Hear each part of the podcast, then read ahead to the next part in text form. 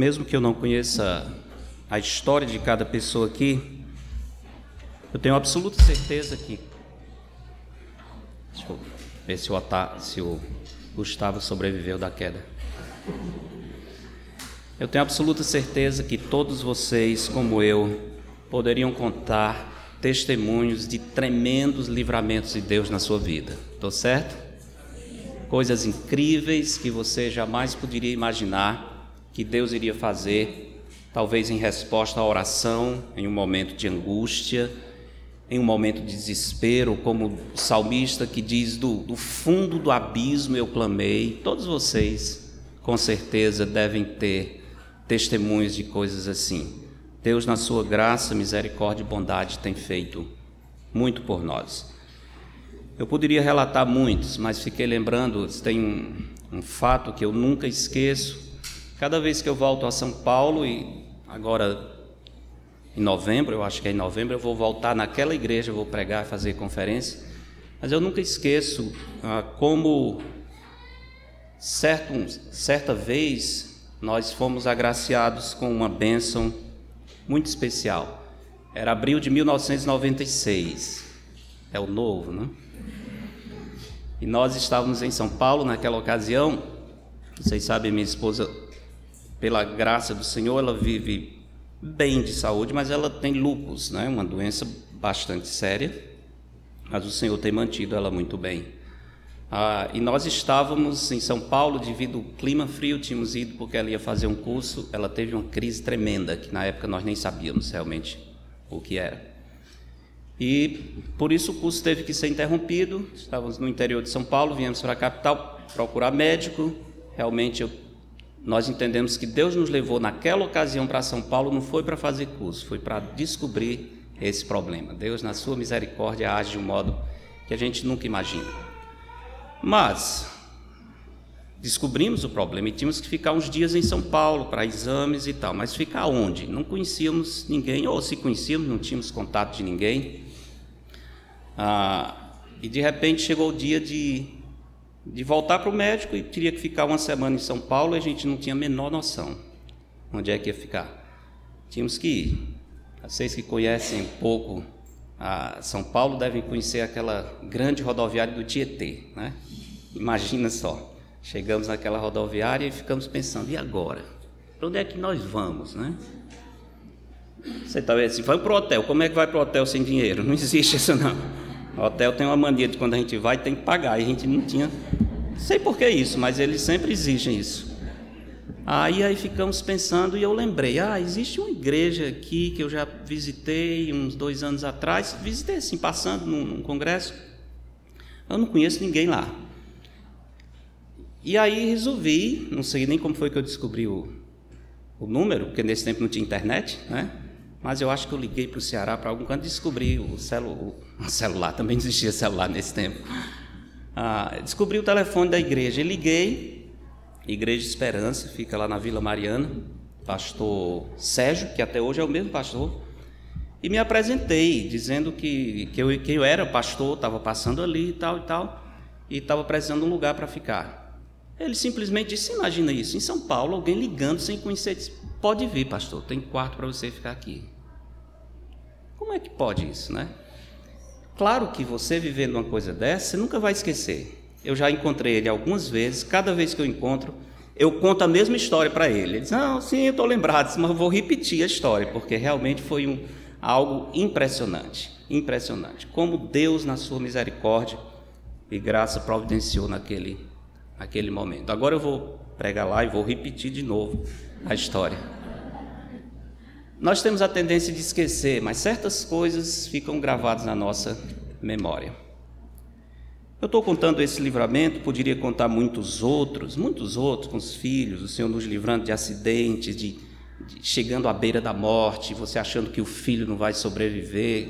O Eugeninho está aqui, mas nos deu muito susto, né? Ah, e você fica agradecido a Deus, fica com essa memória. Às vezes a gente guarda uma coisa que, que lembra, né? Por exemplo, só uma sugestão: você, seu filho caiu do muro e tal, quebrou a cabeça e pensou que ele ia morrer, não morreu, guarde um pedaço do muro para ele ficar lembrando. Até quando ele crescer, você mostra: ó, esse tijolo aqui é do muro que você caiu e Deus livrou. Memoriais, né? Josué ensinou o povo a fazer esses memoriais. Todos nós temos, irmãos, essas, esses testemunhos. Eu tenho certeza que fosse abrir, vocês poderiam contar coisas grandiosas assim. Mas, meus irmãos, não existe nada tão grandioso quanto a salvação que o Senhor nos deu. Nós não podemos esquecer da graça do Senhor Jesus Cristo. Não podemos esquecer que Ele não nos livrou de ficar abandonados em uma rodoviária simplesmente, não nos livrou de uma queda, não nos livrou de uma doença, não nos livrou de um acidente. Ele nos livrou do inferno. Ele nos livrou da perdição eterna. Esse é o maior livramento que o Senhor nos deu. Só quem nunca pensou no que significa estar perdido eternamente não se alegra com a salvação que Deus lhe deu. Esse foi o maior de todos os livramentos que o Senhor nos deu. Como o povo de Israel, nós estávamos escravos. E lembra, perto, quando o povo está entrando na terra prometida, o livro de Deuteronômio, que basicamente é uma narrativa às margens da terra prometida, uma palavra que se repete naquele livro é lembra-te, Lembra-te, lembra-te, lembra-te de quê? Lembra-te de que vocês foram escravos lá no Egito e que eu livrei a vocês com mão forte, envergonhei a Faraó. Lembrem-se de onde vocês vieram. Lembrem-se, 40 anos no deserto e eu sustentei vocês todos os dias com maná. Ninguém morreu de fome, os pés não incharam, morreram vários no deserto por rebeldia, por pecado, mas por falta da provisão de Deus ninguém morreu. O Senhor dizia: lembra-se disso. Quando vocês cruzarem a terra, receberem casas que não construíram, vinhas que não plantaram e de repente estiverem bem, não esqueçam que fui eu que fiz isso por vocês.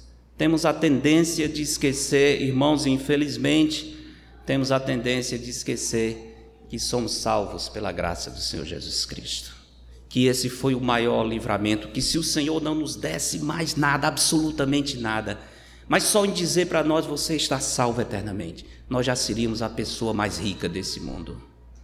Porque o que adianta o homem ganhar o mundo inteiro e perder a sua alma? Por causa do nossa, da nossa tendência ao esquecimento, existem datas no calendário. Como hoje é um, uma data que marca no calendário para a gente não esquecer o Dia dos Pais. É bom lembrarmos que hoje é o Dia dos Pais, é bom honrarmos os nossos pais, isso é um dever bíblico, inclusive. Devemos demonstrar gratidão por eles. Mas eu queria aproveitar esse culto e esse momento de meditação para que nós voltássemos a nossa atenção para o grande amor do nosso Pai Celeste. E que esse momento nós pudéssemos honrar o Pai nosso que está nos céus pudéssemos lembrar da Sua infinita misericórdia, pudéssemos lembrar de que Ele é o Deus que busca os perdidos, que o Filho do Homem veio buscar e salvar o que estava perdido. O nosso Pai que nos criou, que nos sustenta, que todas as manhãs renova a Sua misericórdia e graça sobre nós o nosso Pai eterno que tem um amor infalível, aquele que, como diz Davi, se o meu pai e a minha mãe me desampararem, o Senhor me acolherá. Esse Pai maravilhoso que nunca despreza os seus filhos, que sempre faz por nós muito mais do que pedimos ou pensamos, e com certeza muito mais do que merecemos. Esse Pai glorioso que não fecha os seus ouvidos às nossas orações, antes nos escuta, nos atende e nos responde conforme a sua vontade. Queria aproveitar o nosso tempo para honrarmos o nosso Deus, lembrando do seu amor quando nos encontrou perdidos e nos salvou. O texto que vamos meditar é Lucas capítulo 15. Lucas capítulo 15. Alguém já disse com razão que esse capítulo é chamado a seção dos achados e perdidos da Escritura. É uma boa, uma boa designação e nós entendemos por quê. Jesus vai contar três parábolas, todas com esse tema. Parábolas onde tem alguma coisa ou alguém que foi perdido, foi procurado, foi achado e houve regozijo e festa quando a pessoa, a coisa foi encontrada. Lucas capítulo 15 é, narra parábolas que o Senhor Jesus contou em um momento muito especial, e o contexto está nos dois primeiros versículos, onde diz assim o texto sagrado, verso 1: Aproximavam-se de Jesus todos os publicanos e pecadores para o ouvir. Claro que o todos aqui é uma forma ah, figurada e intensiva de falar, mas podemos, provavelmente o que acontece é que Jesus contou essas parábolas em uma cidade grande, onde havia mais de um publicano, onde muitas dessas pessoas podiam chegar e muitos fariseus e escribas podiam observar. O momento no ministério de Cristo é a sua última viagem para Jerusalém. Jesus está indo para a sua última Páscoa. E no final ele vai ser o cordeiro oferecido, cordeiro de Deus que tira o pecado do mundo. E é nesse momento, então, que passando por esse local, Lucas não diz exatamente o local, algum, algum ponto na região da Pérea, porque nesse momento Jesus está ali. Ele chega em onde há muitos publicanos, todo mundo sabe o que é um publicano, né? Se não sabe, tem que escutar semente, que eu expliquei a semana inteira. Publicano é o cobrador de impostos, é aquela pessoa que recebia, não só recebia, mas extorquia, tomava do seu povo e mandava para o imperador romano. Não mandava tudo, uma parte ficava para eles. Temos o famoso publicano Zaqueu.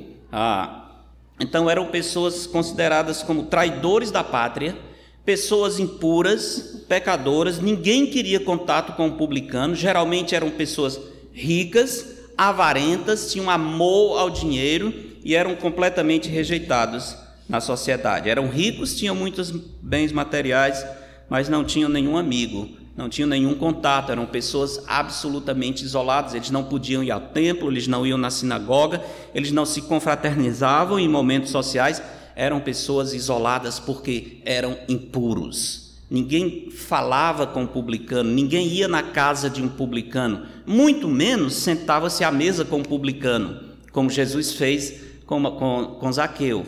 Mas o texto diz que muitos deles vieram encontrar-se com Jesus. Os evangelhos falam de seis publicanos que encontraram com Cristo.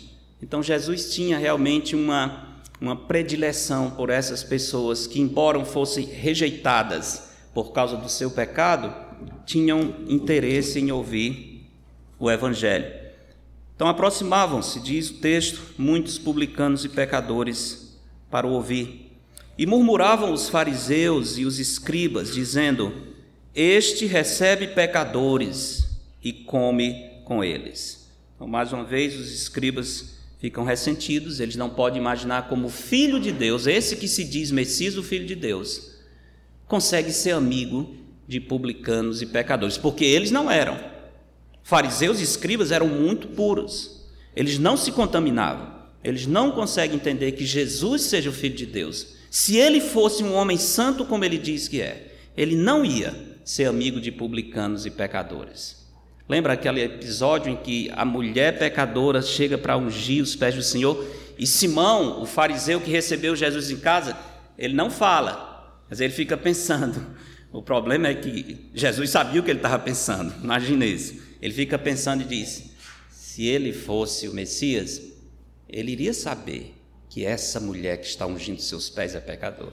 E aí Jesus diz: Simão, por acaso deixa eu contar uma história. Aí imagina, né? acho que Simão diz: Eu não posso mais nem pensar, porque ele já sabe o que, que, eu, que, que eu estou pensando.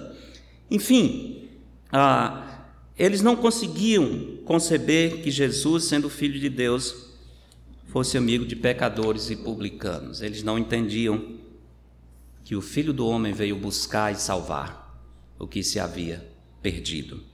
Então Jesus conta essas parábolas. A primeira parábola da ovelha perdida, ele diz: Então lhes propôs esta parábola: Qual dentre vós é o homem que possuindo cem ovelhas e perdendo uma delas, não deixa no deserto as noventa e nove e vai em busca da que se perdeu até encontrá-la? Qual é o pastor de ovelhas que não faria isso? Qual é o pastor de ovelhas? Ele sabe muito bem o que significa ser pastor de ovelhas. Quem é que não faria isso? Perdendo-se uma ovelha, não deixaria as 99 e sairia em busca da que se perdeu. Qualquer um faria isso. Quando Jesus diz: Qual de vós é o homem que não iria em busca, eles sabem muito bem a resposta.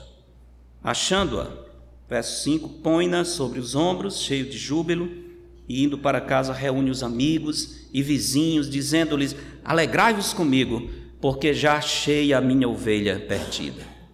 Digo-vos que assim haverá maior júbilo no céu por um pecador que se arrepende do que por noventa e nove justos que não necessitam de arrependimento. E a lição é clara: os justos, ou os que se achavam justos, eram os publicanos e, e, e os fariseus e escribas, que não queriam contato com os impuros pecadores. Eles se achavam justos, Jesus diz: há mais alegria no céu por um pecador que se arrepende do que por 99 que se julga justo e não precisa da salvação. Ou qual é a mulher que, tendo dez dracmas, aqui a moeda, se perder uma, não acende a candeia, varre a casa e a procura diligentemente até encontrá-la. Toda mulher faria isso. E tendo achado, reúne as amigas e vizinhas, dizendo: Alegrai-vos comigo, porque achei a dracma que eu tinha perdido. Eu vos afirmo que, de igual modo, há júbilo diante dos anjos de Deus. Interessante a expressão, júbilo não é os anjos que estão jubilando, é júbilo diante dos anjos. A pergunta é: quem é que está jubilando? Quem é que está se alegrando? Eu acredito que são os que já estão com Cristo e que estão recebendo a notícia de que mais um pecador se arrependeu. Eu estou dizendo, eu acredito, o texto aqui não diz, mas creio que temos condições de pensar assim. Vos afirmo que, de igual modo, há júbilo diante dos anjos de Deus por um pecador que se arrepende. E continuou. E aqui vem a famosa parábola do filho pródigo. É assim que a parábola é conhecida, mas eu acho que o título não é bom. O título não é bom. A personagem central, central dessa parábola não é o filho pródigo. Quem é? É o pai. A parábola devia ser conhecida como a parábola do pai amoroso, não a parábola do filho pródigo. Eu sei que a figura mais extravagante da história é esse filho rebelde que destrói os bens do pai, enfim. Mas a personagem central que revela amor, graça, compaixão e que representa o Deus eterno buscando os perdidos é o pai.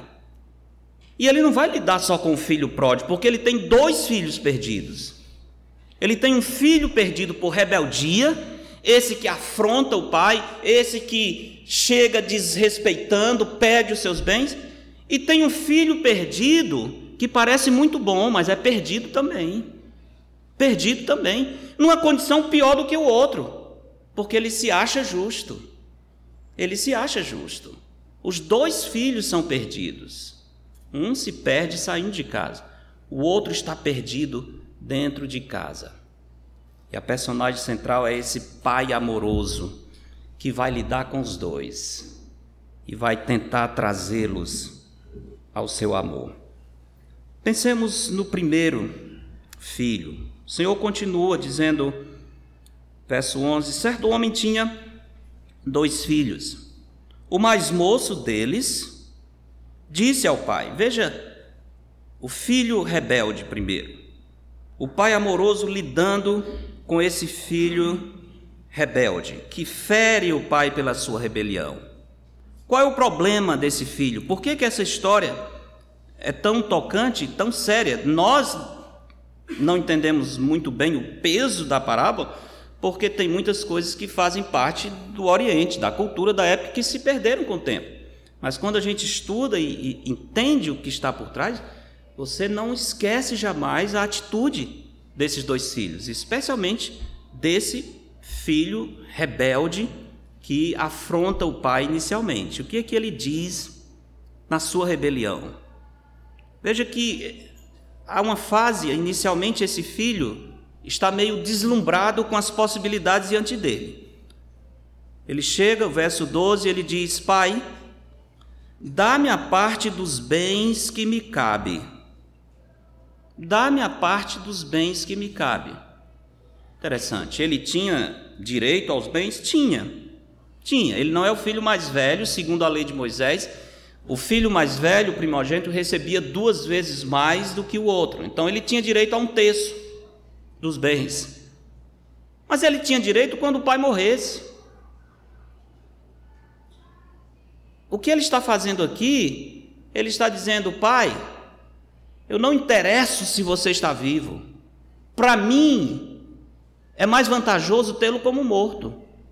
Então, para mim, se considere morto e me dê a parte da herança que me cabe. Imagina um pai ouvindo isso de um filho. É exatamente isso o que o jovem está fazendo. Dá-me a parte dos bens que me cabe. E o pai dá. E o pai dá. Poderia não ter dado, ele tinha liberdade de não dar, mas ele reparte, diz o texto, ele, ele lhes repartiu os haveres. veja que o final, a última frase do verso 12 diz: Ele lhes, lhes, está se referindo a quem? Aos dois filhos. Então, não somente o filho mais novo recebeu a sua parte, o mais velho que ficou em casa também recebeu dois terços. Ele repartiu entre os dois filhos. Verso 13 diz: Passando não muitos dias, o filho mais moço, ajuntando tudo o que era seu, partiu para uma terra distante. Como é que ele ajuntou tudo? Naturalmente, ele, ele vendeu tudo, ele não tinha como levar as coisas. Ele transformou em, em moeda. Vendeu o que tinha e partiu para uma terra distante. Natural, ele queria distância do pai, em todos os sentidos. Ele não queria lembrança da vida na casa do pai. Ele não queria proximidade geográfica, ele não queria proximidade emocional, social e espiritual. Ele quer viver longe e ele quer uma vida completamente diferente da vida que ele tinha na casa do pai.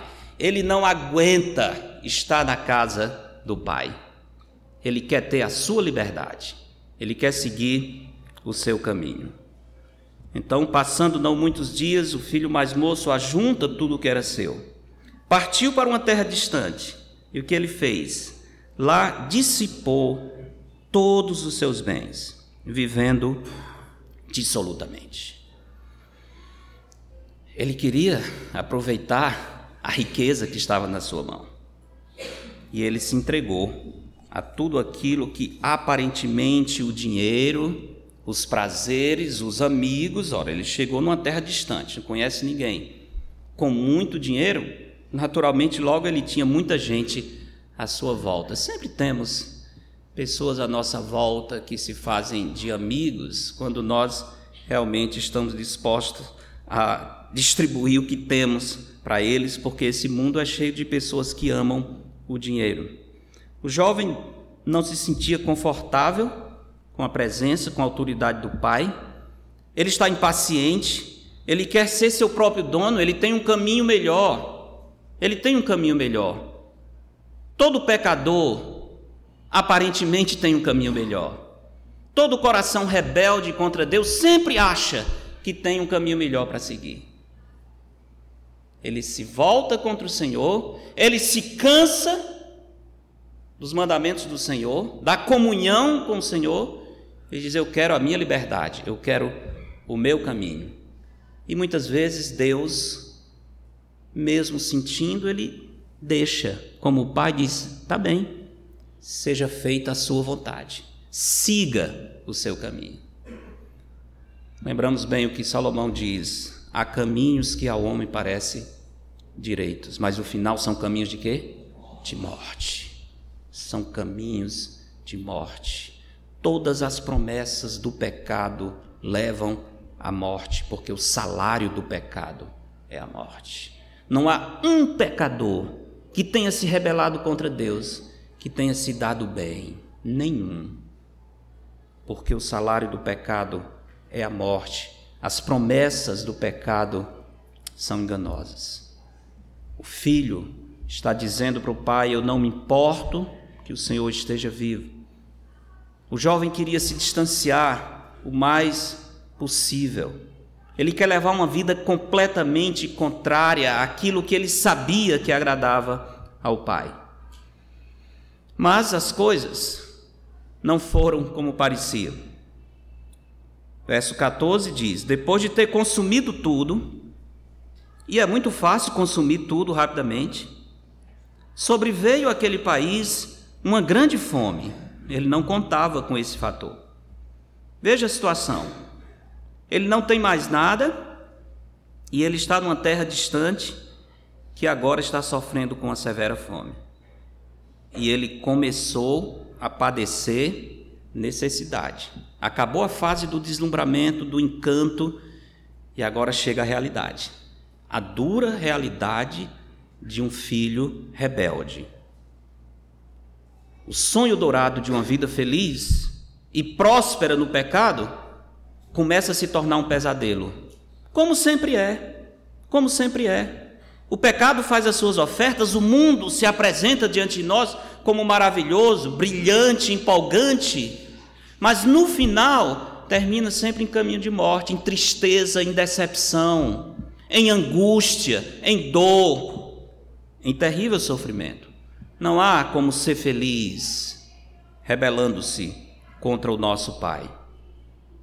E as coisas terminam de um modo que o jovem jamais esperou. O sonho dourado dessa vida feliz começa a se tornar um pesadelo. A promessa de liberdade que ele tanto queria termina em escravidão. Ele não tem liberdade nenhuma. Ele vai se tornar escravo, inclusive um escravo cuidando de porcos e querendo comer a comida de porcos. Grande liberdade que o pecado trouxe para ele. Sonho de liberdade termina em terrível escravidão. A promessa de sucesso termina em decepção. A promessa de vida termina em morte. E essa é a situação. Verso 15 diz: Então ele foi e se agregou a um dos cidadãos daquela terra. A terra é distante, lembre disso, ele escolheu a dedo. Um lugar bem distante para não ter contato com o pai. Ele não quer conexão nenhuma com seu pai. Ele foi e se agregou a um dos cidadãos daquela terra. E este o mandou para os seus campos a guardar porcos. Isso não é brincadeira, porque nós estamos falando aqui de um jovem judeu. Porco é um animal imundo. Judeu não come porco, judeu não toca em porco, ele não cria porco.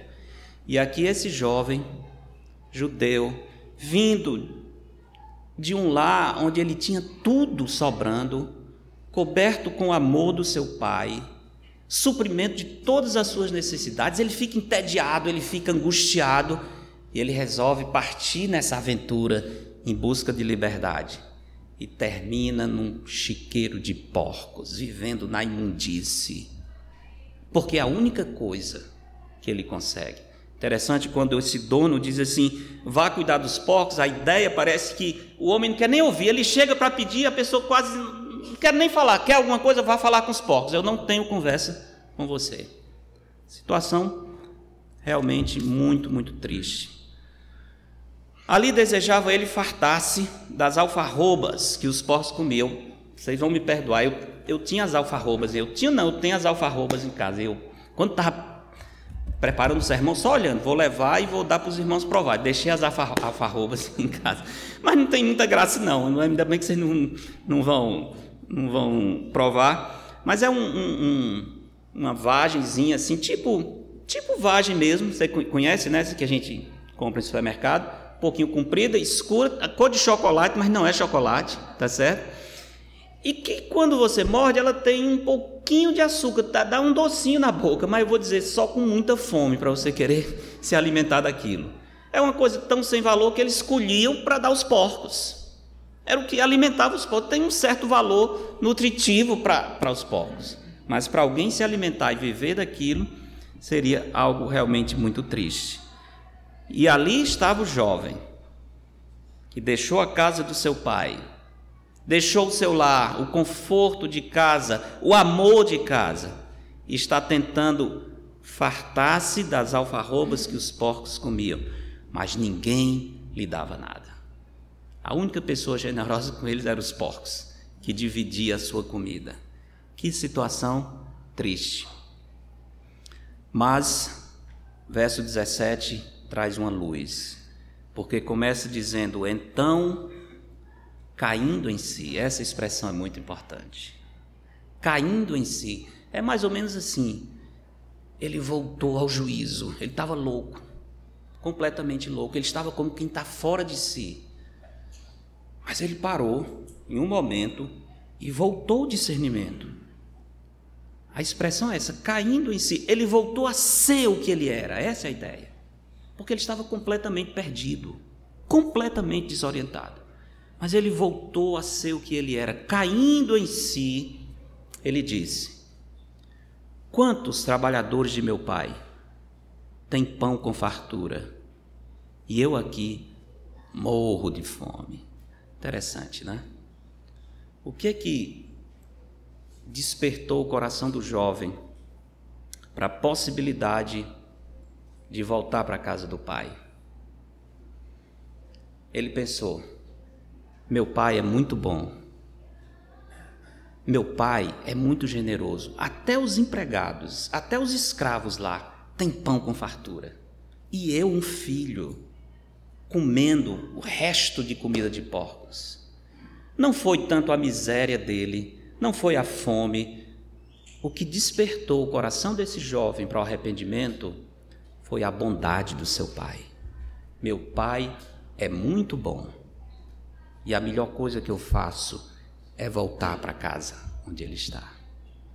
Foi a misericórdia, foi a lembrança desse pai amoroso, generoso, que tinha o suficiente para ele e que dava inclusive até os seus escravos. Quantos trabalhadores de meu pai têm pão com fartura e eu aqui morro de fome? Se o jovem tivesse olhado apenas para a sua situação, certamente ele teria caído em desespero. Esse é o problema de algumas situações onde nós estamos em pecado, mas ficamos olhando só para o pecado e não pensamos na bondade do Senhor, e não caímos em nós mesmos e tomamos a decisão corajosa de voltar para a casa do Pai. E aí você fica em círculo pensando: abandonei meu pai, estou enrolado em pecado, estou numa vida miserável.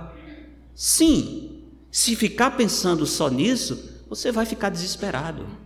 Considere quem é Deus, considere a graça, a misericórdia do Senhor e tome uma decisão. Tome uma decisão de retornar.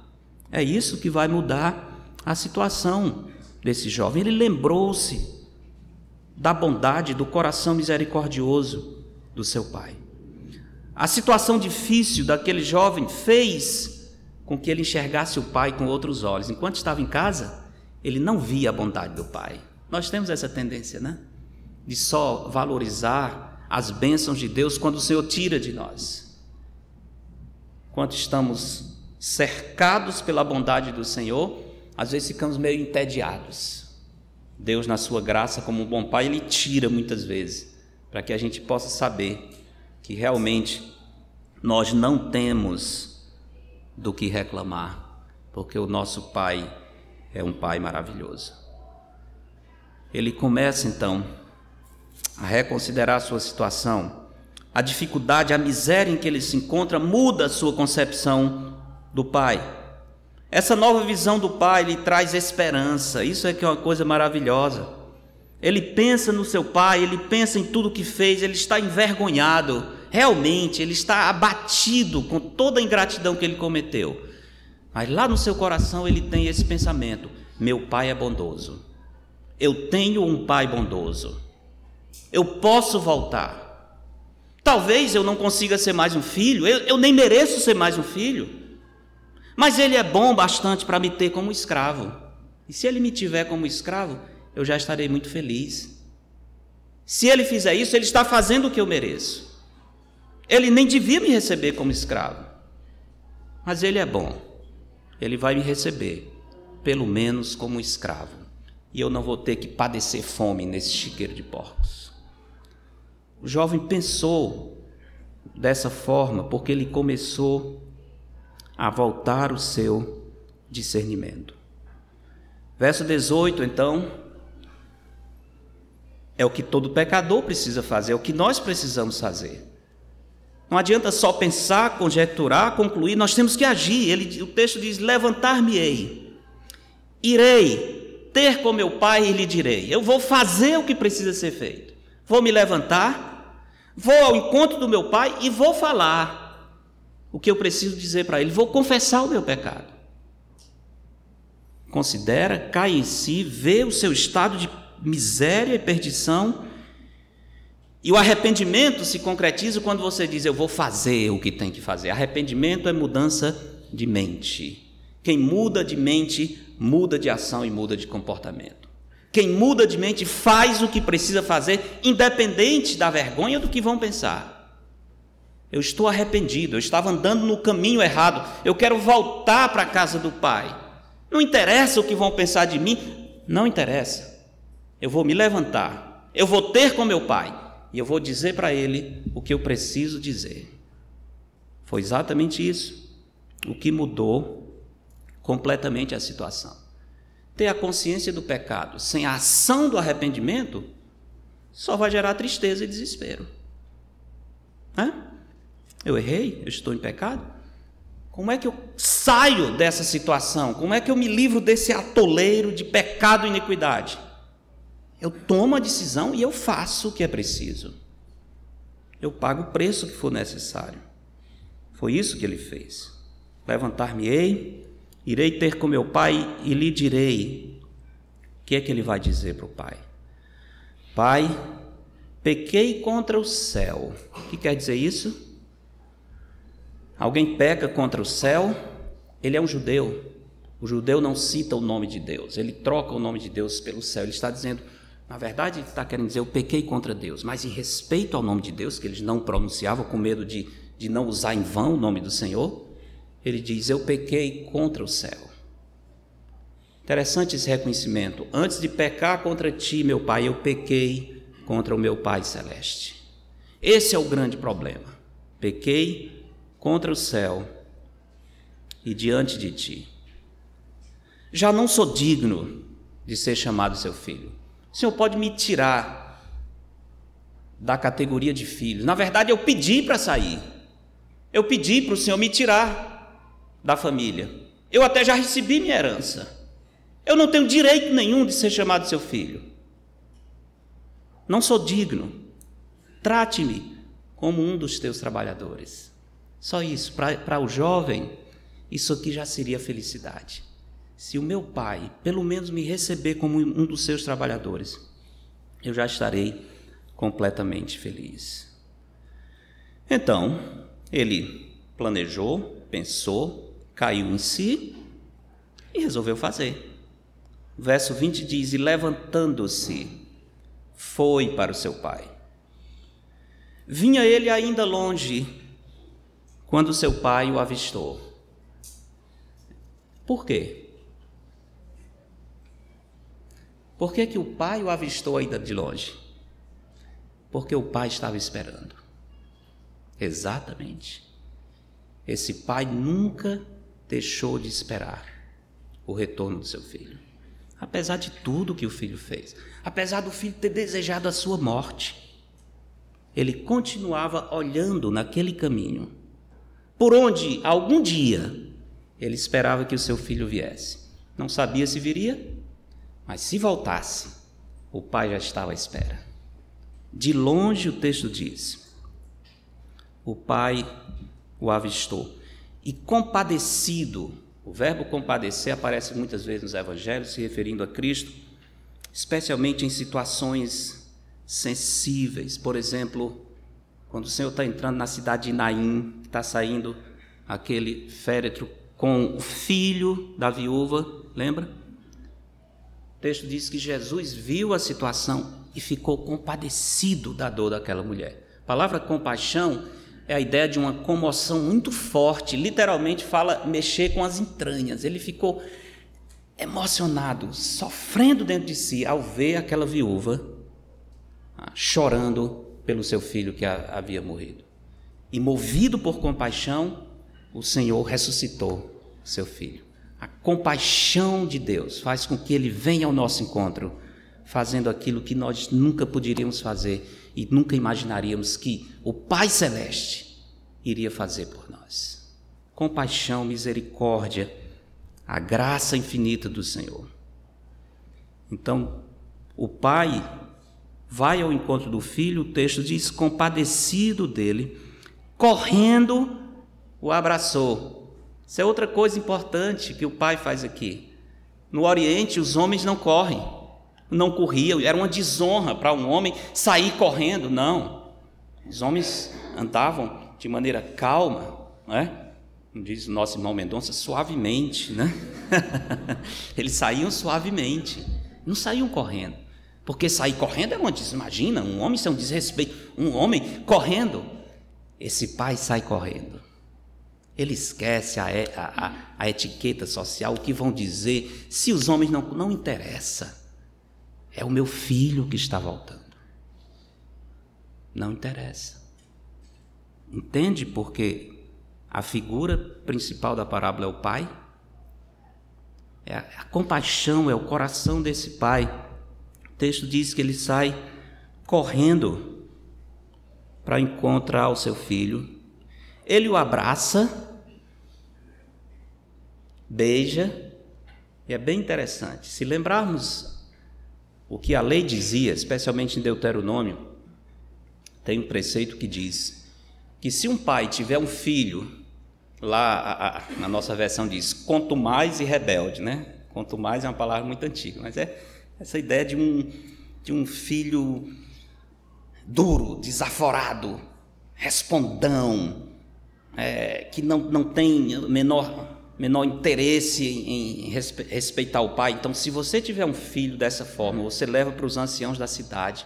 Você diz: Esse meu filho é rebelde, é quanto mais. Eu já tenho falado com ele, tenho corrigido, mas não tem jeito. Sabe qual era o, a sentença final? Ele era apedrejado. Ele era apedrejado até a morte. Os juízes na cidade faziam isso para impedir que esse filho rebelde continuasse desonrando o pai e contaminando as outras famílias. Esse filho devia ser apedrejado. Devia ser apedrejado. Por que não foi? O texto não diz, mas o fato é que se alguém quisesse exercer esse direito, teria apedrejado o pai também. O pai o abraça, inclusive, para protegê-lo de ser apedrejado. É o grande, o grande amor desse pai. Algo simplesmente inacreditável. Algo simplesmente inacreditável está acontecendo aqui. O filho aproxima-se. Verso 21 diz: E o filho lhe disse: Pai, Pequei contra o céu e diante de ti. Já não sou digno de ser chamado teu filho. Mas tinha mais coisa que ele tinha ensaiado, né? O que é que está faltando? Trata-me como um dos teus trabalhadores. Por que, que ele não completou?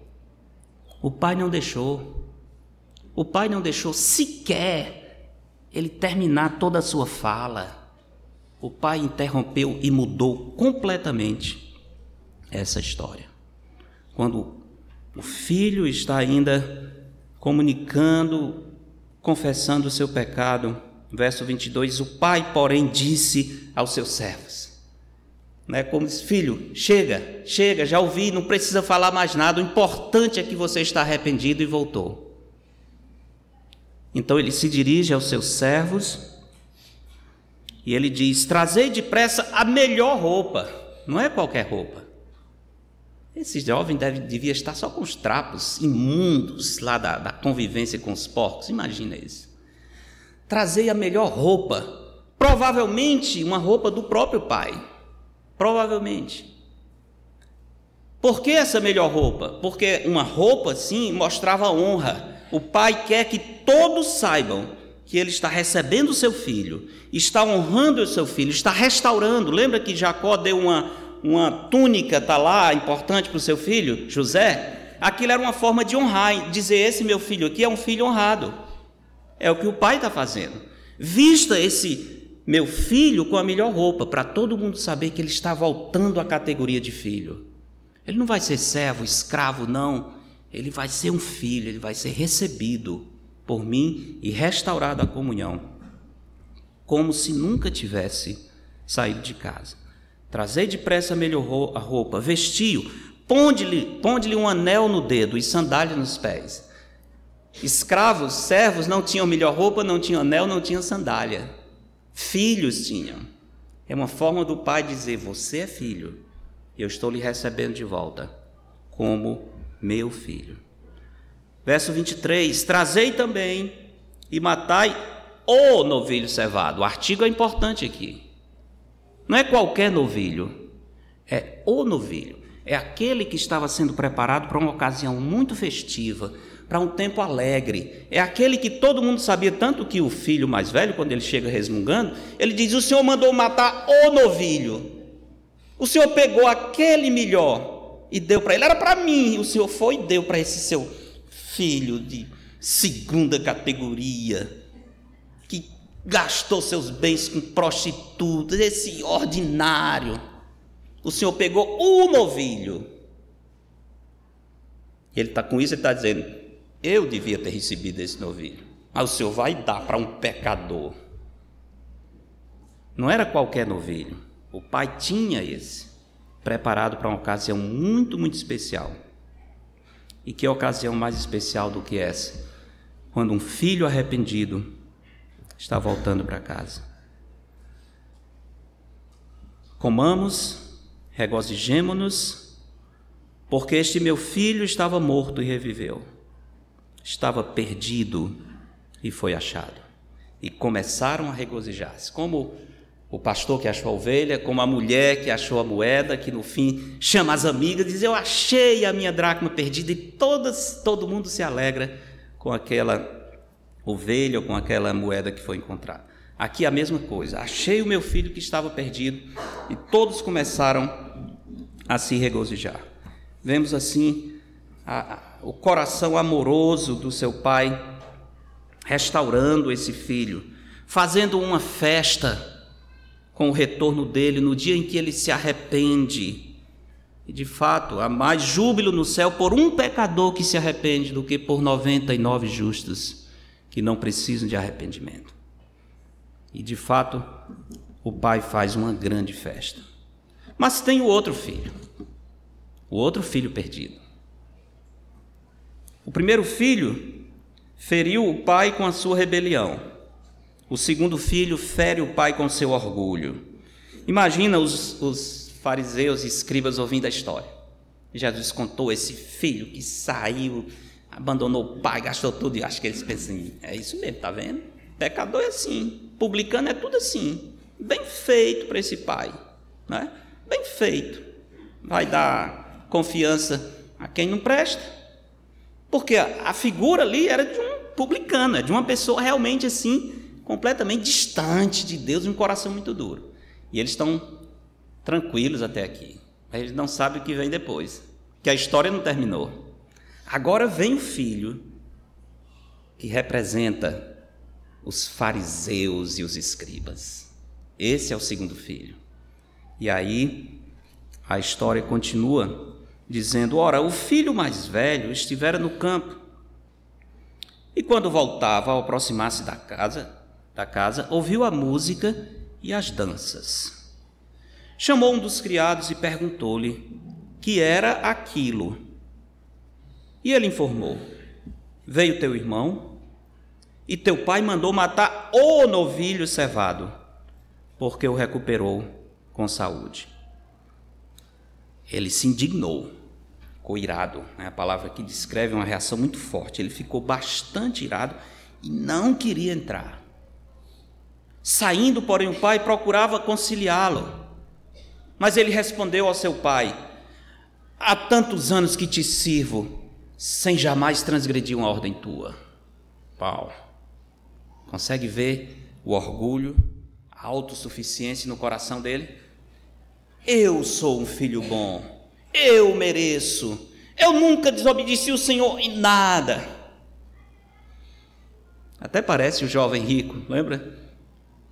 Quando diz, Senhor, o que, é que eu faço de bom para herdar a vida eterna? O Senhor diz, cumpre os mandamentos. Ah, Senhor, só isso é nada. Tem outra? Só os mandamentos? Isso aí eu faço desde menino, ora, mas uma grande coisa não tomar o nome do Senhor teu Deus em vão, não é? Honrar pai e mãe, guardar o dia de sábado, não matar, não adulterar, não mentir. Não, só grande coisa. Então está tudo resolvido. Né? Eu sou bom. Se for só os mandamentos, está tranquilo. Jesus disse: está bem, está bem, ótimo. Então faz só tem uma coisa só. Vá, venda tudo o que tem, dê aos pobres e terás um tesouro no céu. E o jovem correu para vender tudo e dar aos pobres e seguia Cristo. Foi assim? Marcos diz que ele saiu muito triste com essa palavra, porque era dono de muitas propriedades. Muito triste. Então ele não era tão bom quanto pensava, não é? Ele não estava cumprindo a lei como imaginava que estava.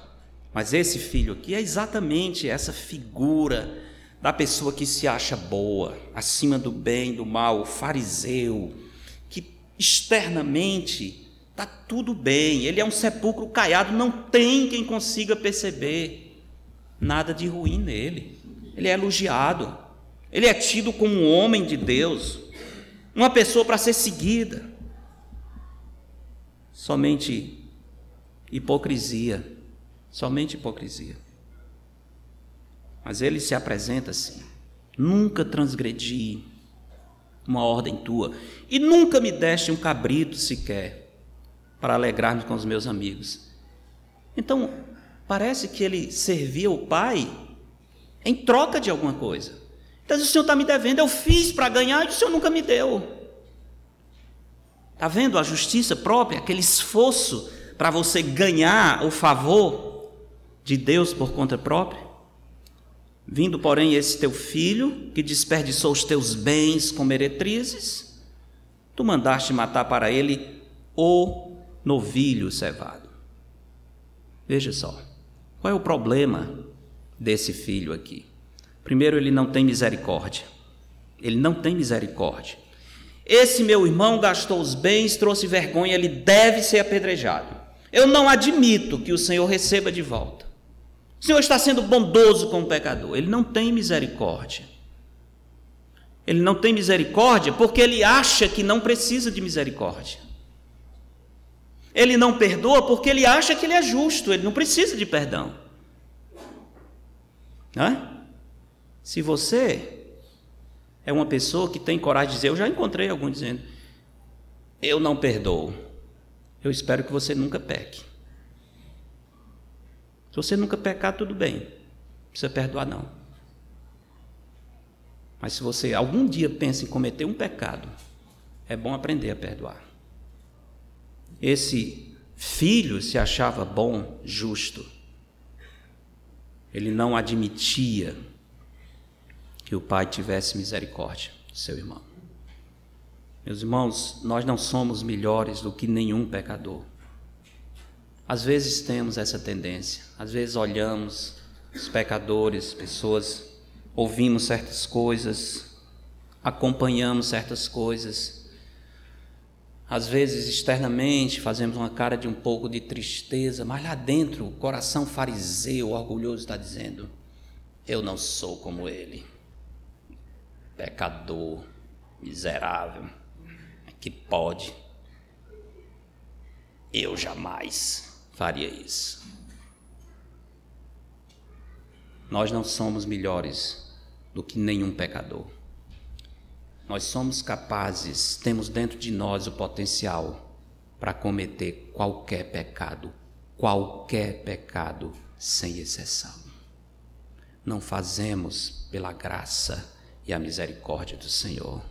Não fazemos porque o Senhor, na sua bondade, nos livra da oportunidade, porque se a oportunidade viesse, nós seríamos capazes de fazer. Não somos melhores do que ninguém, não podemos nos julgar justos e ficar satisfeitos porque aquele pecou, eu não pequei. Absolutamente. Se somos alguma coisa, e se Deus, pela sua graça, não nos tem permitido cair no poço do abismo, é só a graça do Senhor. Só a graça do Senhor. Senão os nossos pés corriam para o abismo. O filho mais velho tem orgulho porque ele se acha justo.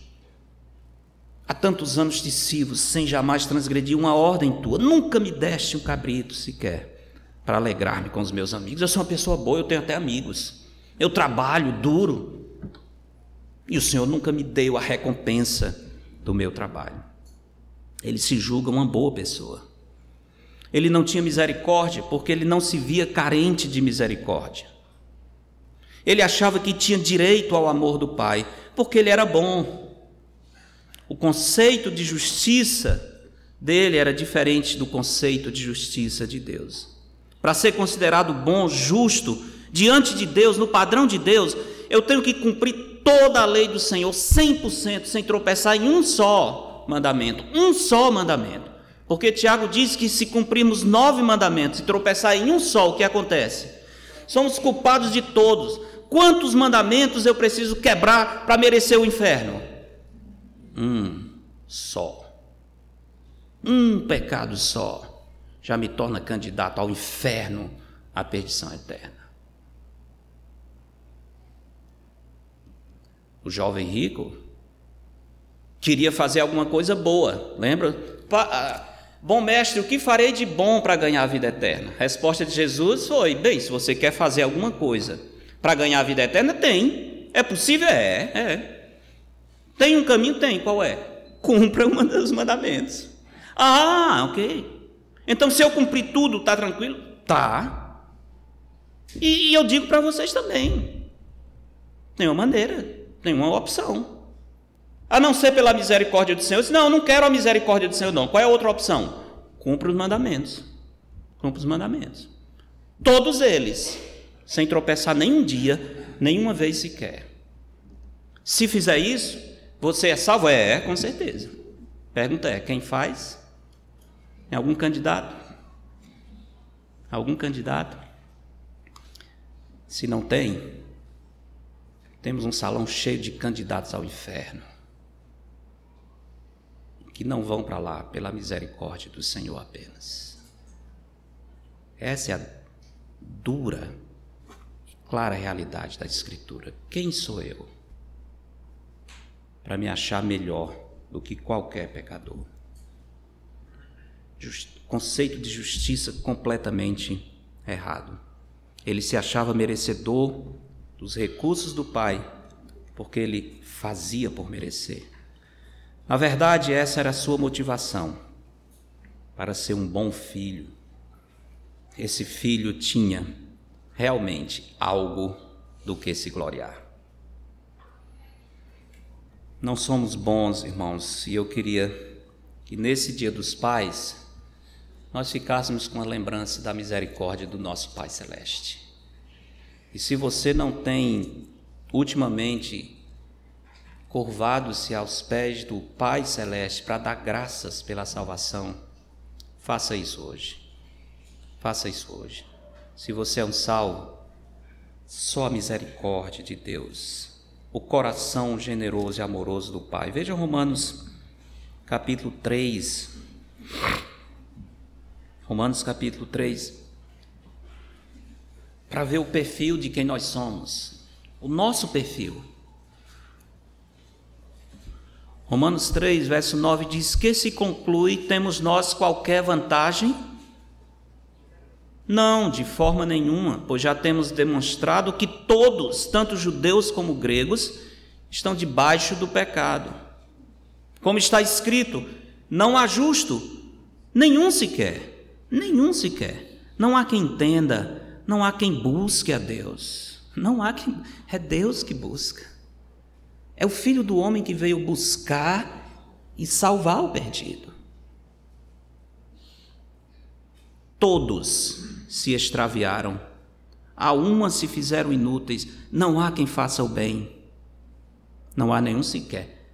Note bem, não é que não há pessoas que não façam atos de bondade, mas fazer atos de bondade não é fazer o bem.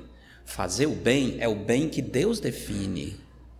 Fazer o bem é cumprir todos os mandamentos do Senhor. Isso é que é fazer o bem aos olhos do Senhor. Atos de bondade nós fazemos, mas o bem nós não fazemos, porque para fazer o bem teríamos que ser bons. E bom só tem um, que é Deus. A garganta deles é sepulcro aberto, com a língua urda engano, o veneno de víbora está nos seus lábios. A boca eles têm cheia de maldição e de amargura. São os seus pés velozes para derramar sangue, nos seus caminhos há destruição e miséria. Desconheceram o caminho da paz. Não há temor de Deus diante dos seus olhos. Esse é o nosso perfil. Isso não é o meu vizinho, não é aquele bandido que apareceu no jornal, não é aquele delinquente, somos nós. Todos nós, é o perfil do nosso coração. Só a graça, irmãos, do Senhor. Lembremos do nosso Pai Celeste. Louvemos o nosso Pai Celeste. Demos glórias a Ele. Ele nos amou primeiro. Ele nos buscou. Deus prova o seu próprio amor para conosco, pelo fato de ter Cristo morrido por nós, sendo nós ainda pecadores. O filho mais novo lembra a nossa situação quando primeiro o Senhor nos encontrou. O filho mais velho fala do perigo depois de salvos, nos acharmos merecedores da salvação e não mais nos alegrarmos em ver os perdidos sendo achados por Cristo. Podemos cair no erro de esquecer que a nossa condição antes de, Cristo nos achar era essa. Paulo diz: Naquele tempo estáveis sem Cristo, separados da comunidade de Israel, estranhos às alianças da promessa, não tendo esperança e sem Deus no mundo. Que situação miserável. Em Efésios 2 ele diz: E éramos por natureza filhos da ira, como também os demais, igualzinho, candidatos à perdição eterna. Deus nos amou, nos buscou, e se Deus de tal maneira nos amou, se um dia houve júbilo no céu por um pecador que se arrependeu, nós devemos nos alegrar cada vez que um pecador se arrepende. Nós devemos nos esforçar para ver o arrependimento nascendo no coração dos perdidos. Nós devemos orar por eles, devemos testemunhar, devemos lembrar que foi a graça do Senhor que nos livrou da perdição eterna. Esse é o nosso Deus, esse é o nosso Pai, nosso Salvador. Como eu disse, muitos livramentos o Senhor me deu, mas nada se compara ao livramento do inferno. Nada se compara. Esse realmente não tem preço, não tem como descrever. Perdido, pecador, merecedor do juízo de Deus, rebelde. Não é só que eu estava longe de Deus. Eu não só estava longe de Deus, eu estava longe sem querer me aproximar, correndo para o mais distante possível. Essa é a situação. Mas Deus, mas Deus, é Larissa do livro? Lembrei agora. Mas Deus, sendo rico em misericórdia, por causa do grande amor com que nos amou, estando nós mortos em delitos e pecados, nos deu vida juntamente com Ele. Pela graça sois salvos. Amém? Vamos orar. Obrigado, Senhor. Realmente não temos palavras, não temos condições, Senhor, de descrever a grandeza da salvação. Perdidos, pecadores, escravos, rebeldes, afrontando o Senhor, levantando o punho cerrado diante de Ti, desafiando a Ti, Senhor, desprezando o Seu amor, virando as costas para o Pai Celeste. E nessa condição, o Senhor, que é rico em misericórdia, nos buscou com ternura, com amor, como um pastor que vai em busca daquela ovelha rebelde, dura, mas é uma ovelha perdida e não tem chance de salvação se não for pelo amor abnegado do bom pastor. E foi assim que o Senhor fez com todos nós, Senhor. Estávamos perdidos, fomos achados. Obrigado, Jesus, por Sua infinita misericórdia. A Ti, ó Deus, bom Pai, a nossa eterna gratidão, a nossa eterna gratidão.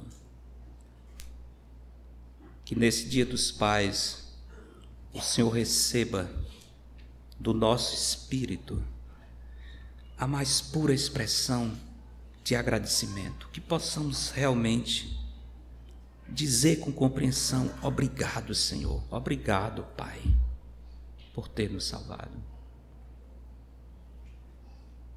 Somos devedores a Ti, eternamente. Nos ajuda a viver o resto dos nossos dias para a glória do Senhor. Nos ajuda, Senhor, a buscar os perdidos. Nos enche o coração com a alegria que enche o coração do Senhor que é essa alegria de ver uma ovelha sendo resgatada e ver um pecador perdido sendo salvo. Que a alegria do Senhor seja nossa também. Que o Senhor nos use para alcançar muitos perdidos, para a glória do Senhor. E a Ti seja toda a glória, hoje e eternamente. Em nome de Cristo. Amém. Thank you.